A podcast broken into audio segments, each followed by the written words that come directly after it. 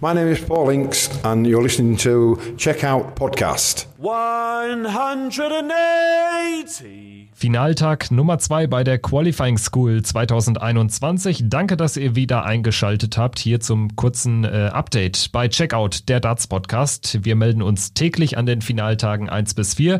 Ich bin Kevin Schulte und äh, wieder mit von der Partie natürlich auch heute Kollege Christian Rüdiger. Hi. Hallo Kevin, ich grüße dich. Ja, auch heute gibt's wieder die ein oder andere Geschichte zu erzählen. Natürlich sprechen wir über einen deutschen Rekord äh, im Rahmen der European Qualifying Q-School. Wir sprechen über Raymond van Barneveld, der sich in Stellung gebracht hat. Über Nico Kurz äh, müssen wir erneut reden und natürlich über diejenigen, die sich heute eine Tourkarte gesichert haben. Zum ersten ist das Nentjes. Er hat seine Karte zurückgeholt, hatte sich so ein bisschen angebahnt, nachdem er gestern schon im Finale stand. Dort gegen Gerd de Vos 4-6 äh, verloren hatte. Heute ein 6 zu 5 Finalsieg gegen den Russen Boris Golzow. Nentjes völlig verdient zurück. Da muss man auch sagen, den Finalsieg hat er gar nicht mehr gebraucht. Der war über die Punkte schon so gut äh, platziert. Ist schon aller Ehren wert, zweimal in diesem Feld sich ins Finale zu spielen. Definitiv, Kevin. Und ähm, gestern hat das ja Kirk Shepard äh, bei der UK Q-School gemacht, sich ein ehemaliger Tourcard-Holder äh, die Karte gesichert. Jetzt macht es Nentjes, du hast es ja angesprochen, das war einer, der musste nicht über diese äh, Gruppenphase, so nenne ich es jetzt mal, gehen, sondern der war direkt qualifiziert, weil er eben seine Tourkarte verloren hatte. Und jetzt spielt er da zwei so grandiose Tage. Gestern scheitert er ganz knapp und heute geht er wirklich den kompletten Weg, besiegt dann Boris Kolzow ja, und dieser, dieser Weg, der war ja so, ja, sprichwörtlich eigentlich schon für Gerd Nentjes. Er hat nie das ganz, ganz hohe Niveau gespielt. Sein Bestes äh, war dann gegen Raymond van Barneveld im Halbfinale und dann auch immer wieder sehr enge Matches gehabt. 6-5 gegen Franz Rötsch, dann natürlich eine Runde später gegen den Österreicher Tringler, gegen Unterbuchner, dann in den Top 16 auch wieder 6 zu 5, dann später gegen Barney wieder 6 zu 5 und gegen Boris Kolzow auch gewinnt er wieder 6 zu 5. Also er hat auch sehr, sehr viele Deciding Moments immer wieder für sich entschieden. Ja, ganz genau. Fünf an der Zahl. Wir hatten gestern ja über Kirk Shepherds Weg gesprochen. Er hatte drei Decider absolviert und gewonnen, äh, Nentjes sogar fünf. Also das ist schon äh, eine ziemliche äh, Zahl. Gegen Franz Rötsch in der zweiten Runde hat er Matchstarts überstehen müssen. Dann gegen Patrick Tringler aus Österreich 6-5 gewonnen. Gegen Unterbuchner, wie erwähnt. Gegen Raymond van Barneveld im Halbfinale 6-5 und auch das Finale gegen Kolzow 6-5. Ähm, vielleicht von Nentjes weg zu seinem Finalgegner, zu Boris Kolzow. Er hatte äh, noch die Null stehen vor diesem Tag, also keinen guten ersten Tag gehabt. Jetzt aber ähm, fünf Punkte erspielt. Das bringt ihn natürlich auch in eine sehr gute Ausgangsposition. Und ein Russe auf der Tour, das wäre auf jeden Fall ein Farbtupfer. Und Boris Kolzow hätte es auch schon verdient, nachdem man doch immer mal wieder echt gute Leistung von ihm gesehen hat, finde ich. Da stimme ich dir zu, Kevin. Also Boris Kolzow, ein Spieler, der vielleicht auch immer ein bisschen unterschätzt wird, aber einer, der auch wirklich ein ganz hohes Niveau spielen kann, der sich nie so wirklich bislang auf der Tour mal so richtig etablieren konnte. Und ich würde es ihm natürlich auch gönnen, gerade natürlich auch aufgrund seiner Nationalität. Das würde auch wieder noch so ein bisschen internationalen Farbtupfer mit reinbringen, so wie du es beschrieben hast. Und er ist jetzt auf einem guten Weg. Ich meine, er hat sich jetzt auf Platz 4 in dieser Order of Merit gespielt, hinter Martin Schindler vor Mario van den Bogerde ist er jetzt, also er hat wirklich gute Chancen jetzt mit diesem tiefen Run, den er da hingelegt hat und es ist auch wirklich ein guter Spieler und auch an diesem Tag. Ich meine, er hat Soran Lerchbacher im Halbfinale geschlagen mit einem 101er Average. Soran ist auch Bombe unterwegs bislang. Er hat Matt Campbell geschlagen, einen, den ich eigentlich sehr, sehr weit vorne sehe. Er hat auch Daniele Petri geschlagen in seinem Zweitrunden-Match, einen sehr guten Italiener. Also das zeigt schon, der hat heute wirklich klasse Darts gespielt. Und wenn wir mal auf diese Order of Merit blicken oder auf diese Punkte-Rangliste, Zoran Lerchbacher von dir gerade angesprochen, ist in der Tat sehr gut unterwegs. Sieben Punkte nach zwei Tagen, das ist fast schon die, äh, die Karte. Also wenn man sich diese äh, Szenarien äh, anschaut, die dort auch gerade bei Twitter kursieren, wo dann Szenarien aufgestellt werden, so und so viele Punkte reichen definitiv. Also acht Punkte würden in allen Fällen reichen. Und dementsprechend wäre das nur ein weiterer Punkt, den Zoran Lerchbacher holen müsste an zwei verbleibenden Tagen. Also das sieht sehr gut aus, dass wir äh, Zoran Lerchbacher, den Österreicher, wieder auf der Tour sehen werden. Raymond van Barneveld aber auch sehr gut äh, platziert mit sechs Punkten auf Rang zwei in dieser Liste.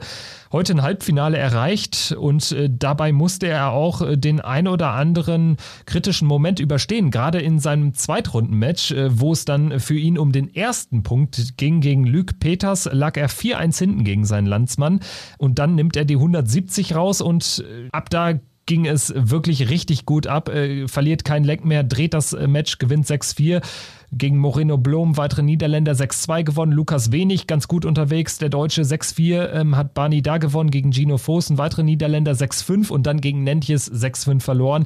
Also Barney wird das schon irgendwie machen. Also sechs Punkte sind eine sehr, sehr gute Ausgangslage ich habe da auch wirklich überhaupt keine Zweifel, dass wir Raymond van Barneveld wieder auf der Tour sehen werden. Er hat das ja heute auch wieder gezeigt. Du hast das ja auch schon angesprochen. Er hatte wirklich sehr, sehr viele enge Momente dann auch mal drin oder, oder zumindest Momente drin, wo er dann auch wirklich getestet wurde, wo man dann auch sehen kann, okay, wo steht denn Barney jetzt wirklich? Und er hat dann wirklich teilweise herausragende Darts gespielt. Auch vom Niveau her war das heute wieder sehr, sehr gut gewesen. Er hat von seinen sechs Matches, die er wieder gespielt hat, hat er nur zwei unter 90 gespielt und die haben wirklich knapp an der 90 dran gekratzt. Ansonsten war es Mitte 90 beziehungsweise knapp 100. Also das zeigt wieder schon, Barney ist oder die, die Matches, die er einfach bestreitet, die tun ihm einfach gut. Und ähm, ja, ich weiß natürlich nicht, ob er jetzt einmal wirklich komplett durchgeht, Kevin, aber ich glaube ganz einfach auch, dass er spätestens morgen wird er das Ding äh, safe machen.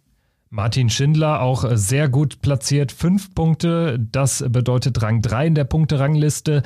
Und vor allen Dingen hat er für das Spiel der Q-School jetzt eigentlich an beiden Tagen gesorgt. An Tag 1 war es sein Erfolg gegen Raymond van Barneveld, hatte ein tolles Niveau, das Match von beiden. Und jetzt toppt Schindler das mit einem Wahnsinnsmatch gegen seinen Landsmann Stefan Nilles 6-0. Das aber nur am Rande. Imponierend ist wirklich der Average. 123 Punkte, am Ende zwei 10 Data gespielt, nacheinander weg. Das sechste Leck auf Bullseye gefinisht. Also nach 9 Darts stand er bei 50 Rest und wirft dann einfach direkt auf Bull. Wahnsinn. Äh, Schindler damit deutscher Rekordhalter jetzt, was den Average betrifft. Also das ist aller Bonheur und dementsprechend wird er eigentlich an der Tourkarte auch kaum noch rumkommen. Also das sieht sehr, sehr gut aus für Shindy.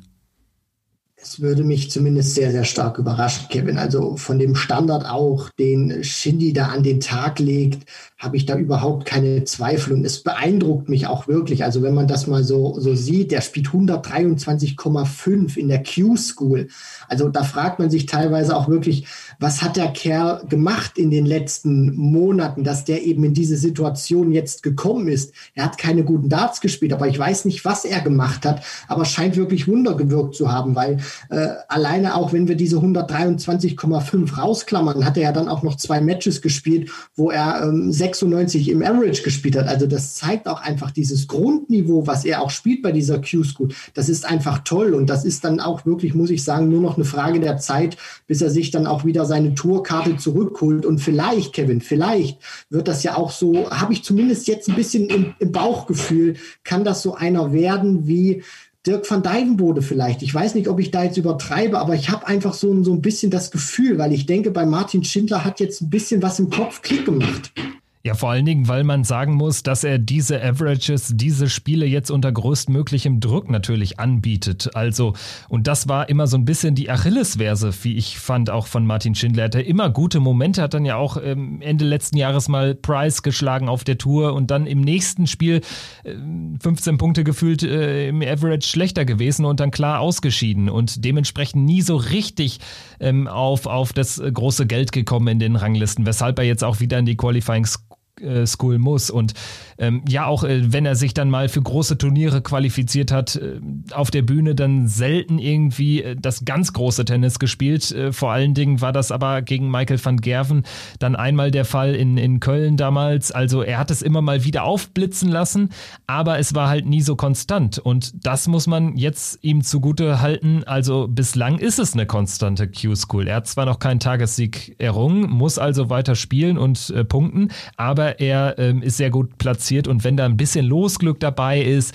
dann alleine kann ihn das ja irgendwie zu den nötigen äh, zwei, maximal drei Punkten dann auch bringen. Äh, gut sieht es auch aus für den angesprochenen Boris Kolzow, ebenfalls fünf Punkte und dann haben wir fünf Spieler mit vier Punkten, wovon vier aktuell eine Tourkarte bekommen würden. Mario van den Bochade, Gino Voss, äh, Lorenzo Pronk und Michael Unterbuchner, ein weiterer Deutscher, der da sich gut äh, platziert hat. Ja, kommt für mich so ein bisschen wie Kai aus der Kiste. Man hätte mit Naturkarte eher so vor zwei Jahren gerechnet, als er damals im BDO-WM-Halbfinale stand und so. Aber er scheint ganz gut die Corona-Zeit, die Turnierfreizeit genutzt zu haben, spielt einen relativ guten, konstanten Dart und wer weiß, ähm, Michi Unterbuchner auf der Tour würde mich freuen. Definitiv, Kevin. Also mich würde das auch sehr, sehr reizen, ihn auf der Tour zu sehen und dann auch äh, zu gucken, wie schlägt er sich denn auch wirklich jetzt Woche für Woche auf der PDC-Tour, weil er hat ja bislang wirklich nur mal diese BDO-Erfahrung, hat dann auch mal die BDO beim Grand Slam vertreten, aber so dieses ganz große Feuer, wo er ja damals auch ins Halbfinale marschiert ist und ähm, die äh, Menschen dann auch in Deutschland angefangen haben zu, zu merken, okay, es gibt halt auch Spieler abseits von der PDC, die eben bei der BDO unterwegs sind auf deutscher Seite, die richtig gut zocken können. Und er spielt jetzt nicht das herausragende Niveau. Das muss man natürlich schon anerkennen. Aber auf der anderen Seite muss man natürlich auch sagen, er gewinnt viele Spiele und er hat sich bislang auch vier Punkte ähm, erspielt. Und das hätte natürlich was, wenn er sich neben Martin Schindler natürlich auch noch, wenn sich ein zweiter Deutscher noch eine Tourkarte sichern könnte. Weil ich glaube, dann hätten wir mit Gabriel Clemens, mit Max Hopp, mit Steffen Siebmann und dann Schindy und Unterbuchner, hätten wir fünf Deutsche auf der Tour. Das wäre extrem reizvoll. Ja, wovon dann natürlich auch einige was reißen könnten. Also ich glaube auch, das wäre ein ganz gutes deutsches äh, Line-up, was die Tourkarten betrifft. Ähm, Nico Kurz wäre natürlich auch toll. Also das ist natürlich die größte deutsche Hoffnung vielleicht sogar gewesen noch vor Martin Schindler. Aber anders als Martin kann er diese Vorschusslorbeeren nicht bestätigen, ist weiterhin punktlos und scheidet im zweiten ähm, Q-School-Tag in Folge gegen Landsmann Lukas Wenig aus. Also da muss noch einiges kommen, was mir vor allen Dingen Sorgen macht, man kann es jetzt einfach nicht nur auf Lospech schieben. Sein Average ist einfach nicht Nico Kurz-like. Richtig, Kevin, da sprichst du den entscheidenden Punkt, finde ich, auch an, weil egal ob Gegner hin oder her, ob da jetzt Raymond van Barneveld, Lukas Wenig oder Boris Kolzow, Richard Wenstra oder wer auch immer steht, Nico Kurz kommt bislang noch nicht an dieses Niveau ran, was er normalerweise spielen könnte. Und äh, mal schauen, ob er das jetzt auch noch in den zwei Abschlusstagen findet. Wenn er es nicht finden sollte, dann wird es nicht reichen. So ehrlich muss ich dann auch sein. Schauen wir dann jetzt noch kurz rüber nach UK, UK Q School. Dort hat sich Jason Heaver durchgesetzt im Finale gegen Alan Sutter aus Schottland. Also Heaver, ein Mann auf der Tour, der jetzt zuletzt keine Tourkarte hatte. Kirk Shepard hatte sich an Tag 1 oder an Abend 1 durchgesetzt. Jetzt mit Heaver ein Mann, der einfach den besten Standard, das muss man so klar sagen, gespielt hat. Also ein tolles äh, Turnier. Ähm, 100er Average im Achtelfinale, 96 im Viertelfinale, 98 im Halbfinale und 97,3 im Finale. Und das war dann schon klar das beste Darts ähm, am zweiten Tag der UK Q School.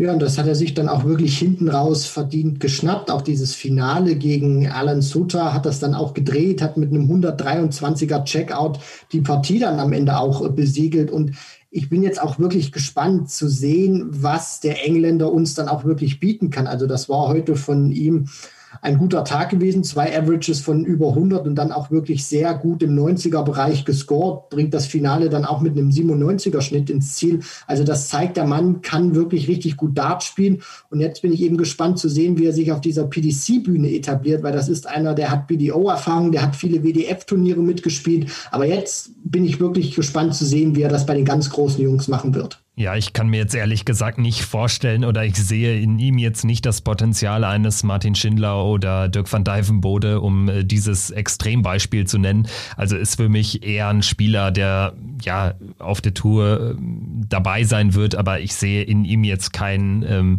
Überraschungssieger oder Überraschungsqualifikanten für große Turniere. Aber vielleicht belehrt er mich eines Besseren. Jason Heaver, 46 Jahre aus England, qualifiziert sich für die PDC-Tour. Ebenfalls gut sieht es aus für Alan Suter, sieben Punkte. Das könnte wahrscheinlich schon reichen. Durch den Finaleinzug heute hat er sich an die Spitze der Rangliste gespielt. Ansonsten Martin Lukeman, Jack Main, beide mit sechs Punkten sehr gut qualifiziert. Auch das könnte vielleicht schon reichen. Also man mutmaßt, dass sechs Punkte schon äh, safe sein könnten oder safe reichen könnten in UK, weil dort qualifizieren sich ja 13 Spieler über die Rangliste. Und ansonsten fallen da so Namen auf wie Gavin Carlin, zuletzt auf der Tour gewesen mit fünf Punkten, gut platziert. Jonathan Worsley, vier Zähler, hat den ersten Tag, den guten ersten Tag bestätigt und Joe Mernon mit vier Punkten, auch jetzt gut im Rennen. Und ansonsten ähm, fällt mir wieder auf, dass es diese alten Granden, die alten Recken doch, doch sehr schwer haben. Auch Robert Thornton hat zu kämpfen, Kevin Painter, Andy Jenkins die äh, müssen alle noch ein paar gute Ergebnisse liefern, um sich eine Tourkarte zurückzuholen. Ja, aber definitiv, Kevin. Also bei denen ähm, ist der Popo mal so richtig feurig. Die müssen jetzt in den verbleibenden zwei Tagen richtig was zünden. Und ich frage mich teilweise auch immer, wo können sie das hernehmen? Weil ich sehe jetzt keinen Thornton, dass der so ein Niveau spielen kann, wie jetzt Tiefer das an dem Tag gemacht hat. Also jetzt nehmen wir mal an, Thornton oder Paint oder Dudbridge, die ziehen jetzt ins Finale ein. Ich kann einfach nicht sehen, dass die so ein Niveau, so ein konstant hohes Niveau auch über einen Tag spielen. Und das wird wirklich, glaube ich, auch für diese Spieler zum Problem werden, weil irgendwann werden sie dann in ihrer Auslosung auf jemanden treffen, wo sie diesem Niveau dann eben nicht mehr standhalten können. Deswegen und äh, ja, also große Namen vermisse ich bislang auch wirklich so auf dieser Order of Merit, Kevin. Also da sind viele Spieler, die ich auch besser gesehen hatte. Ein Scott Mitchell, ein Jim Williams oder auch ein Aaron Monk, alle bislang noch nicht qualifiziert. Fallon Sherrock ganz, ganz weit abgeschlagen. Also bei der UK Q-School, da werden wir wieder viele neue Gesichter sehen. Wie sich das Ganze entwickelt, werden wir weiter beobachten. Morgen melden wir uns nach Tag 3 natürlich mit einem weiteren kurzen Q-School-Update hier bei Checkout der Darts Podcast. Danke fürs Zuhören, danke für den Support, macht weiter so und bis zum nächsten Mal. Ciao.